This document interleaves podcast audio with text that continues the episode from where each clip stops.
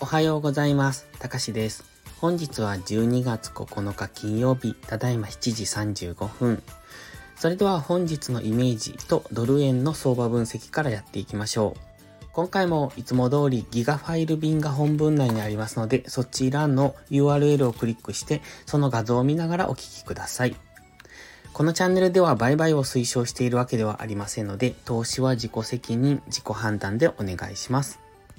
今回ご用意した画像はドルインデックスの日足、4時間足、1時間足、それからドル円の日足、4時間足、1時間足の6枚となっております。まずはドルインデックスの日足から見ていきましょう。昨日は陰線で終えてます。えっ、ー、と、一旦黄色のゾーンから反発して、陽線2本、それから陰線2本となってきているので、本日も陰線の可能性が高くなってきてます。ただ、再び黄色のゾーンに来てますので、ここからどうなるのかというところですね。えっ、ー、と、一応この感じですと、次の水色のライン、下の白い線ですね。101.797という白いラインを目指して下落していくようにも見えますが、この黄色のゾーンで再び反発してくるのかどうかというところです。そして今、マクディはダイバージェンスを起こしておりますので、もうそろそろ、えっ、ー、と、この上昇が来てもおかしくない雰囲気にはなってきてます。ただ、これだけでは根拠が薄いので、ここから下落していく可能性もありますが、ダイバージェンスが理由で、ここから大きく上昇する可能性もありますので、その辺は注意です。ただ大きく上昇しても次、日足の GMMA が上から迫ってきてますので、え、ー、と、その辺付近が上限とは考えてます。次はドルインデックス4時間足です。えー、日足では一旦下落しそうというふうに思うんですが、今まだ GMMA 付近からの下落が微妙なんですよね。今、ストキャスティクスも安値圏に来てますので、そろそろ反発してもおかしくないタイミングには来ている。で、GMMA から大きく下げれていないというところで、上抜ける可能性も考えておきたいです。えっ、と、昨日も小動き、あの、ドル安には進んでるんですけれども、それでも結構小動きな印象ですので、えと、来週の FOMC に向けて、うんと、そこへの調整なのかなという、そういう分かりにくい動きを今はしてますので、うんと、来週その FOMC ぐらいまでは、ちょっとトレードがしにくくなるなという、そんな感じが続きそうですね。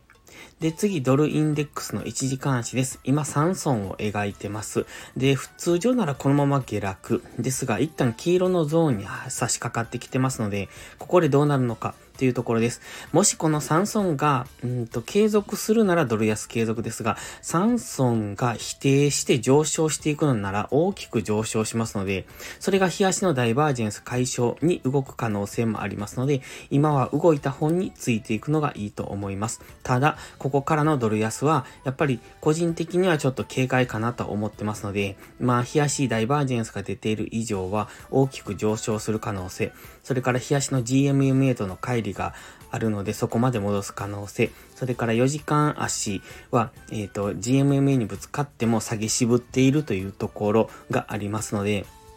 ここからもしドル安に動いたとしても、ちょっとそこは警戒が必要と考えます。では次はドル円の冷やしから見ていきましょう。こちらもドルインデックスと形は同じですね。GMMA まで戻すのかというところ。ただ、ドルインデックスに比べてドル円は、うんと本日、本日、昨日がえっ、ー、と、まだマシなんですよね。えっ、ー、と、ローソク足の形を見ていると、ドルインデックスよりは強い印象を受けますので、えー、まだ上昇する可能性も残ってます。ただ今それをどちらに行くのか決めかねているところです。で、日足のストキャスティクスは今過去のデッドクロス付近、と同じところでデッドクロス仕掛けてますので、このまま下落する可能性もあるんですが、マクディがゴールデンクロスしてきてますので、これもやはり方向感がわかりにくいので、ここから下落する可能性、あと GMMA 付近まで戻す可能性の両方を考えておくのがいいと思います。ただ昨日もその前もそうですがほぼほぼ動いていないんですよね。ですのでドル円は今トレード対象じゃないのかなと。かなり、えー、値動きも細かいですし上がったり下がったりというそんな動きをしているだけですので一旦は様子見、えー、FOMC 付近までは様子見でいいとは思います。では次は4時間足を見ていきましょう。ローソク足、昨日の動き見てるとほぼほぼ動いていないのがわかりますね。現在は GMMA 付近で張り付いてます。ただ、マックディがね、ちょっとダイバージェンス気味になってきているので、そこは怪しいところですけれども、今 GMMA に張り付いているので、一旦上抜ける可能性が高いとは考えてるんですが、やはり、あの、動きが小さいので、分かりにくいですね。どちらに動くかがわからないので、これは動いた方についていくのがいいと思います。いますで、GMMA に張り付いてると次上抜けするんだろうなとは思うんですが、やはりそこまでのエネルギーがないので、どちらにも動かない可能性もありますね。ですので今は一旦生還というところでしょうか。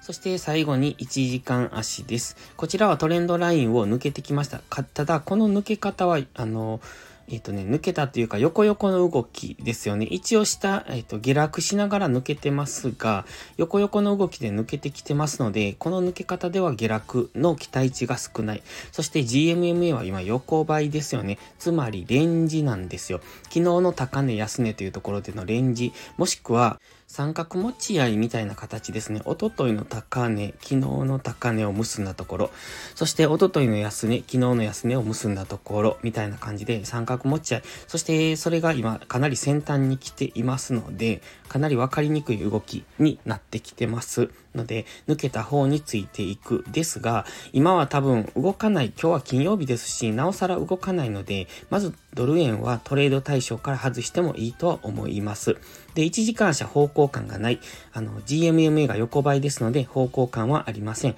4時間足も今、GMMA 付近。で、GMMA 横ばいですので、方向感はありません。ただ、4時間足は GMMA に張り付いている、張り付いているというか、この場合は、えっ、ー、と、通常なら今までは GMMA に接触したところからの下落にはなってたんですが、今回下落しないということは、そこから上抜ける可能性を考えますので、一応上方向の可能性は考えてます。日足の GMMA 付近まで戻す可能性は考えているんですね。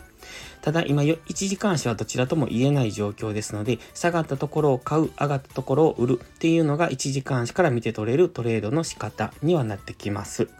で、あの、相場っていうのは人それぞれ得意不得意があるんですね。例えばトレンド相場が得意な人、えっ、ー、と、上昇トレンドとか下落トレンドが得意な人とか、あとはレンジ相場が得意だとか、上がったり下がったりっていう、そういうところをトレードするのが得意だとか、その後は時間軸の問題もありますが、その得意な相場、不得意な相場っていうのが人それぞれあります。